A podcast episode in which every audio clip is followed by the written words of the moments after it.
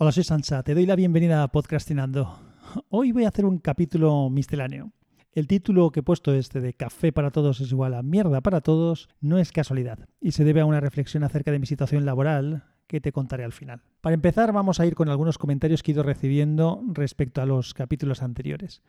Tengo un mensaje de voz de Víctor Gutiérrez sobre la serie de Mandalorian. Vamos a escuchar a, a Víctor. Hola Sansa, Aquí Víctor Gutiérrez, espero que estés bien, salud sobre todo. Y nada, comentarte que, que, yo también he visto The Mandalorian y me ha encantado. Considero que recupera bastante bien el, el espíritu de las primeras películas de, de la saga. Y nada, me alegra que a ti también te haya gustado. Cuídate mucho. Nos vemos. Como ya comenté en, cuando hice el capítulo, Creo que es una serie más que decente. No es ninguna obra de arte y a quien se la venden así le puede decepcionar, pero es una serie de aventuras solvente y que encaja bastante bien con el universo de Star Wars. Hay otros comentarios que se hicieron también por el grupo de Telegram en relación con la serie. Por ejemplo, preguntaban si el bebé de la especie de Yoda es el que aparece de más joven, pero no, no lo es. También por centrar un poco la época en la que está hecha la serie, en la que está ambientada la serie, es la época postimperial pero no cuento nada más porque así el que no la haya visto pues no tiene ningún tipo de spoiler. Por cierto, hablando de Víctor, Víctor ya ha salido por aquí alguna vez, me ha dado algún, algún comentario también en, para, en algunos otros capítulos. Víctor es maestro de Aikido y además ha estado grabando durante el confinamiento entrenamientos de Aikido con su hijo en YouTube. Así que yo aproveché para, para, ponerme alguno de los vídeos y practicar con mis hijos. Por si alguien tiene interés, tanto en el Aikido como en el canal de YouTube de Víctor, dejaré la dirección del canal junto con la de la página web en las notas del episodio. Me ha dejado el mensaje desde la aplicación de Anchor, que es donde yo grabo los podcasts, porque él es usuario. Así que si sois usuarios de Anchor podéis dejarme mensajes allí sin ningún problema. Pero también me los podéis enviar por correo electrónico, por Telegram o por el medio que queráis. No os cortéis. Si queréis comentar alguna cosa y la hablamos aquí y ya está. En el grupo de Telegram en concreto también hubo bastantes comentarios en relación con el episodio de los auriculares inalámbricos. También del capítulo en el que hablaba de los cargos fraudulentos que habían hecho a mi tarjeta de crédito, cosa que ya está resuelta, gracias a Dios. Y además en este grupo de Telegram me ha dejado un mensaje de audio Oisinoid, así que voy a aprovechar para ponerlo aquí. Buenos días, Sansa y los demás compañeros del grupo. Me gustaría saber tu opinión, porque creo que te has encontrado en la misma situación, sobre una segunda casa en la que no hay muy buena cobertura, bueno, no, muy buena no, realmente directamente no hay cobertura de fibra, y se plantean las tres opciones, que son satélite, ADSL o unos routers que, por ejemplo, Vodafone tiene con datos ilimitados, ¿no? 4G. Entonces, sí que me interesaría saber cuál es tu opinión sobre las tres conexiones. Seguramente es satélite tenga la menor latencia y entre 4G y ADSL, pues quizás el 4G pueda ser más interesante, pero no lo tengo claro. Eh, bueno, si puedes contarnos algo acerca de esto, pues te lo agradecería mucho. Venga, un saludo. En realidad me estás haciendo una consulta que igual no soy el más adecuado para contestar, porque no soy un especialista en, en Internet. De hecho, he estado sufriendo mis problemas también, como voy a contar ahora mismo. De todas maneras, los planteamientos que estás haciendo es satélite, ADSL y routers 4G con datos ilimitados. Lo primero es realmente si esos routers 4G son con datos ilimitados, porque yo en su momento lo estuve viendo hace no demasiado, porque el servicio que tenía yo, y empiezo a contar, ya lo conté en un capítulo que voy a dejar en las notas del episodio el enlace, lo que usaba yo era un router eh, precisamente 4G de Amena, con el servicio de Amena en casa, que son 100, que tenía yo 100 gigas, ahora creo que es un poco menos, pero cuando lo contraté yo eran 100 gigas de navegación y streaming y 5 gigas de descarga. Lo que primero se consumía es lo que te limitaba luego la velocidad. No he encontrado nada ilimitado. Si hubiera encontrado algo ilimitado, me habría quedado probablemente con esa opción, con el router 4G. ¿Por qué? Porque me funcionaba bien, no había tenido ningún problema hasta ahora y luego te lo puedes llevar a cualquier sitio. Yo lo saqué del router que me dio Amena y lo metí en un MIFI y así me lo llevaba a cualquier lado. De todas maneras, en la situación actual, eh, que ya conté, como hay mucha demanda de Internet en casa, porque andamos casi todo el mundo con videoconferencias y con historias, pues igual se me habría quedado corto el router 4G, pero es que frente a una DSL estás prácticamente igual, siempre que la cobertura de 4G sea buena, porque eso es importantísimo. Si no tienes una buena cobertura de 4G, pues adiós a los datos con el 4G. El tema de la DSL todos sabemos lo que es Y el satélite, que yo no conocía demasiado y que estaba mirando algo, es una opción que parece bastante interesante, pero la latencia es, es grande. Es decir, estamos hablando de entre 500 y 700 milisegundos frente a los 20 milisegundos que puede tener una fibra. Eso quiere decir que para uso normal igual te funciona perfectamente bien, porque para ver por streaming y demás cómo funciona con el buffer, si la conexión es buena, pues no tendrías demasiado problema, pero para videoconferencias o para juegos online, pues probablemente sí. Si ese es tu caso, no sé yo si lo que más te interesará será el satélite. En cualquier caso, te aconsejo que hagas la consulta, por ejemplo, en el Discord de WinTablet, que allí seguro que hay alguien y si no, llamo a la atención a mi compi Samuel o cualquier otro que controla del tema, o David Silgo o algunos de los que saben, para que te contesten. Así que a ver si te echan una mano mejor que yo. De todas maneras, acabo ya, aprovecho, aprovecho tu consulta para acabar de contar qué pasó con mi situación. Yo hice en el podcast, os conté lo que había pasado con el servicio este de Movistar Segunda Residencia, que era un, un ridículo, porque eran 10 megas de bajada y un mega de subida. Y entonces que lo que íbamos a hacer era intentar cambiar a O2. Y es lo que hicimos. Pasamos a O2 con 300 megas simétricos por 38 euros al mes con un teléfono móvil adicional que nos ha venido bien para el chaval, con creo que son 5 gigas y llamadas ilimitadas, y con un teléfono fijo que bueno, pues que no usamos para nada, pero que ahí está, aprovechado algún terminal que tenía viejo y lo he colocado ahí. Y lo único que sirve es que de vez en cuando llama a alguien para nada, de estos que, te, que ni siquiera ya te contestan, contestas tú y no dicen nada. ¿Qué más nos pasó? Una vez conteniendo 300 megas, pues todo parecía que iba a ir fenomenal, porque la verdad es que es una conexión estupenda, pero el problema es que el router que tenía yo, como esto es bastante grande, que son tres plantas, hay un semisótano y dos plantas, el problema que tenía es que yo con el MIFI funcionaba, tenía el MIFI en mi despacho en la planta de arriba, en la cocina tenía un router Xiaomi configurado como un repetidor de la señal del, del Wi-Fi y con esa configuración estábamos funcionando sin demasiados problemas. Evidentemente en alguna zona pues no había mucha cobertura, fuera de la casa no, entonces bueno, pues cogías el MIFI, el MIFI y te lo llevabas donde hiciera falta.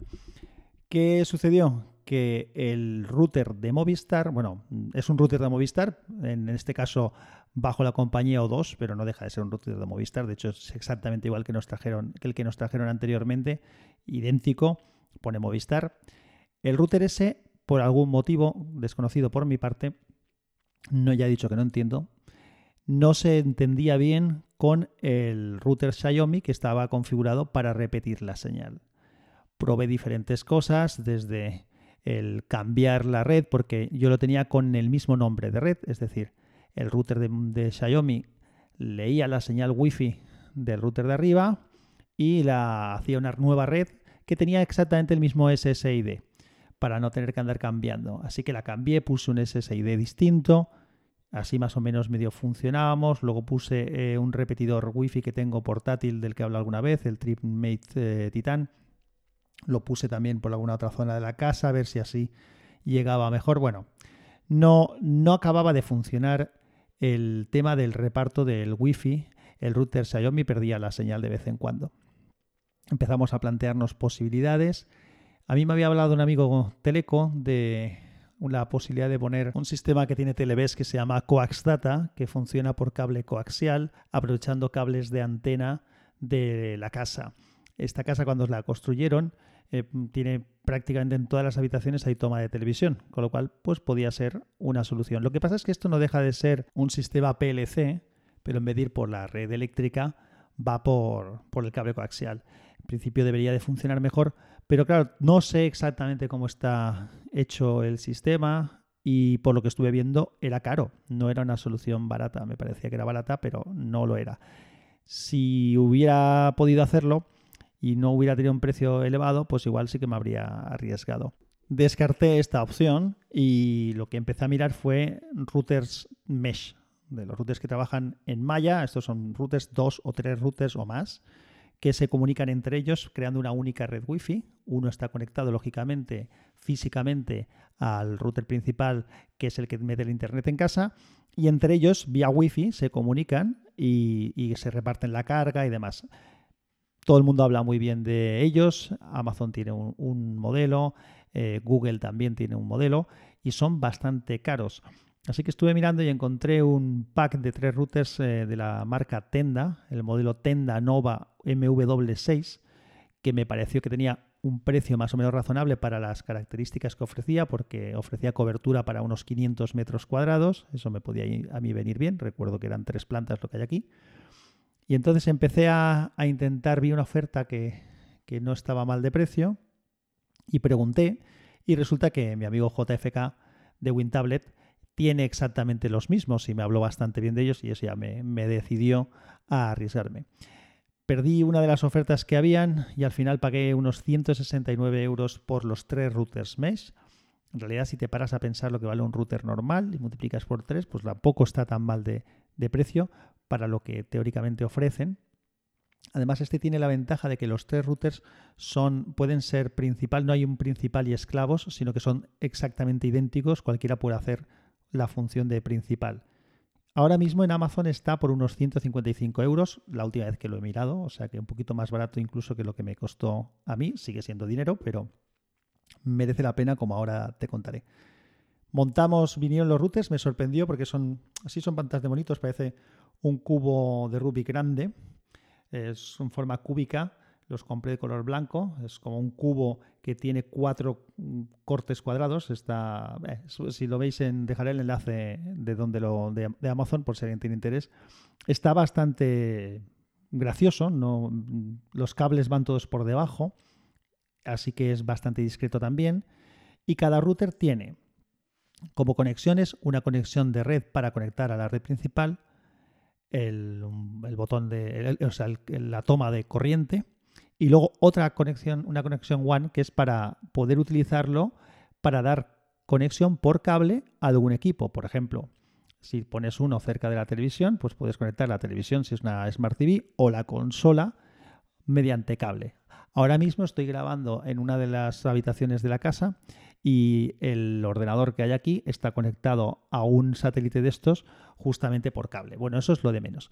Es muy fácil de instalar, colocas el primero en el router principal y con una aplicación del propio fabricante lo reconoces por el código de barras y vas metiendo el resto de routers cada vez que pones uno, eh, busca los demás, los encuentra y se, se, autoconfigura.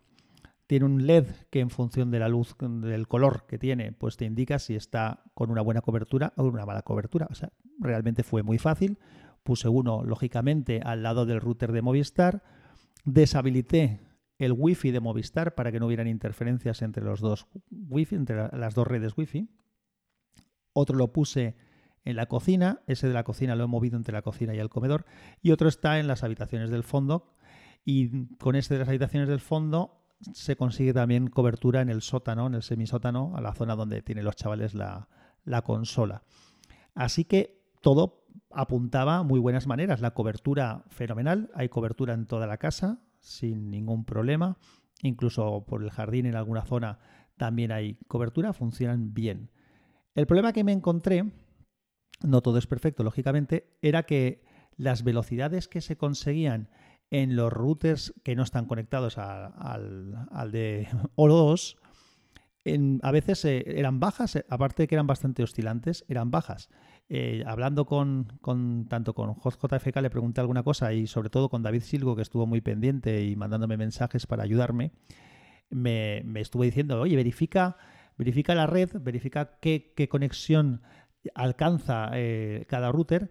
Y entonces entrando en las configuraciones de red, pues se veía que efectivamente pues en, en 2,4 GHz llegaba con 300 megas 300 megabits por segundo sin ningún problema y que si en alguno estaba conectado con 5G, porque eso no lo he dicho, pero tienen tanto 5 GHz como 2,4, siempre llegaba con la máxima, o sea, se ven un router a los otros, se ven con la máxima velocidad posible.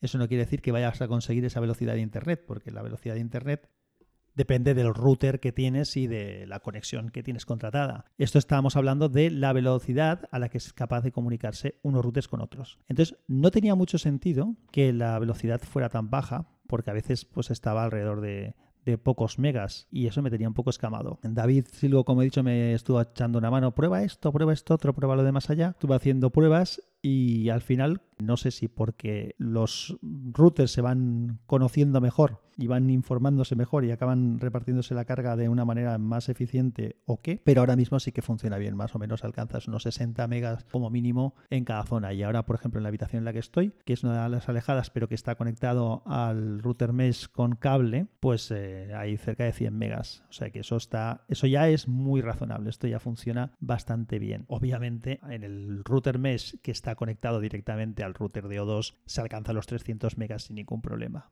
El chaval juega con la Play vía Wi-Fi porque lo tenía conectado con un router por cable, pero como teníamos todos estos problemas, al final lo cambié de sitio. Era el que tenía el salón y lo pasé a la cocina. Y bueno, pero de momento más o menos se apaña. ¿Qué es lo que hice? Vuelvo a decir, no tengo ni idea.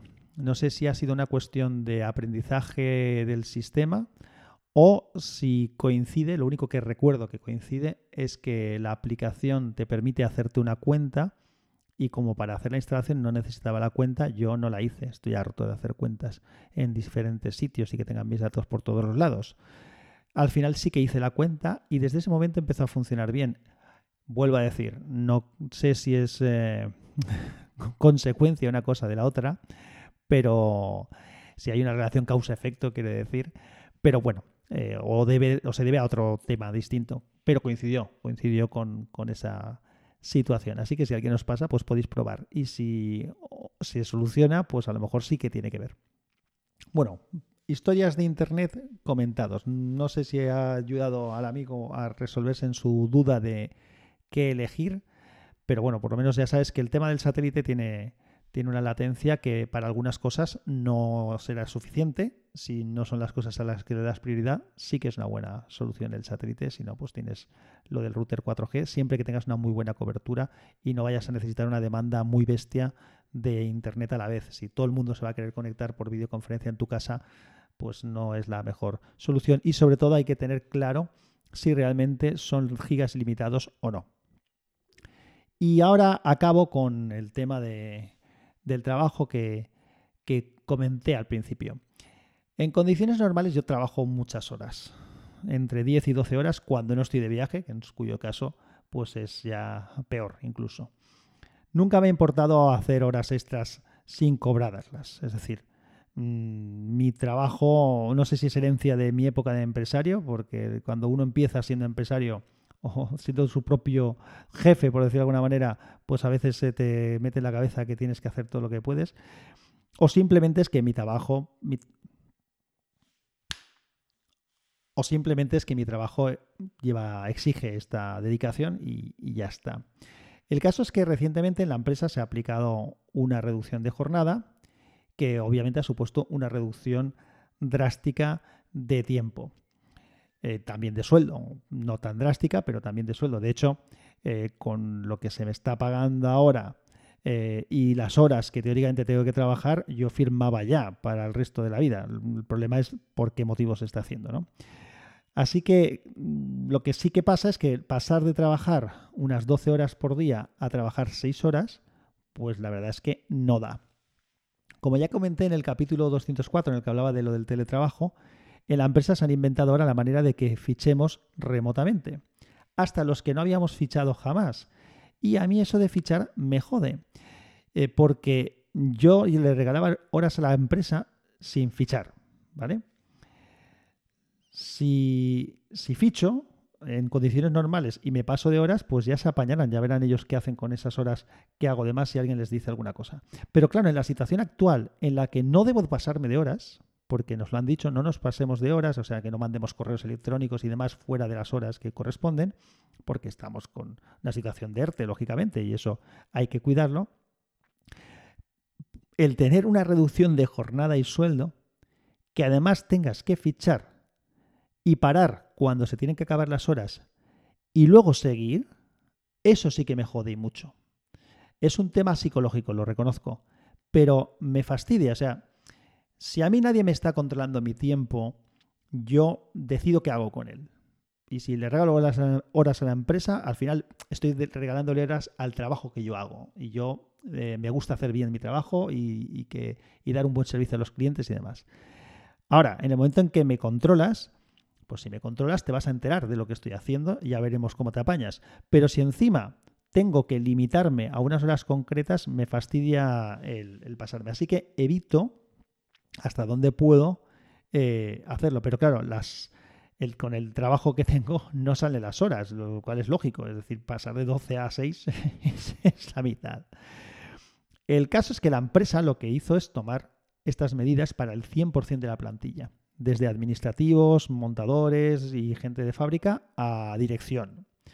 Pero no, la, carga de trabajo no ha bajado toda.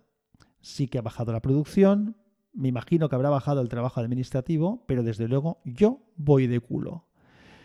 Aunque en realidad ahora, vista la situación que te estoy contando, podría tener más tiempo además que nunca para, para mí, como están los niños también en casa, pues eh, cuando no trabajo siempre tengo alguna otra cosa que hacer. Por eso a veces me sigo quejando de tiempo. Pero realmente a nivel de trabajo estoy mejor que nunca. Puedo parar antes, debo de parar antes. No siempre lo hago. Ayer, por ejemplo, tuve que trabajar más tiempo del que, que el que quisiera porque quería dejar unas cosas preparadas. Así que las decisiones estas del café para todos, que es una cosa muy típica en, nuestro país, por lo menos es bastante típico. Esto de café para todos, si alguien no conoce el refrán, pues quiere decir que, que se reparte a todos igual, ¿no? Suele acabar siendo mierda para todos. Este tipo de soluciones no soluciona los problemas y suele crear otros. Yo no creo en estas medidas que presuponen que todos somos iguales, porque todos no somos iguales, ni somos iguales en la misión que hacemos, ni somos iguales en la capacidad que tenemos, ni en la actitud que tenemos, ni la implicación que tenemos, ni en lo importante que puede ser lo que tú estés haciendo en un momento determinado, porque evidentemente todo el conjunto de todo lo que hace todo el mundo es importante. Todos somos igual de válidos, igual de... Eh, pero no todos somos iguales, leches. Es como lo de la discriminación positiva, que es una aberración en sí misma. Pero esto, eso de la, de la discriminación positiva lo dejaremos para hablar en otro momento. Esto es todo lo que te quería contar hoy, este repaso a los comentarios, esta historia que estoy viviendo ahora mismo. Gracias por escuchar, que la fuerza te acompañe y nos oímos pronto.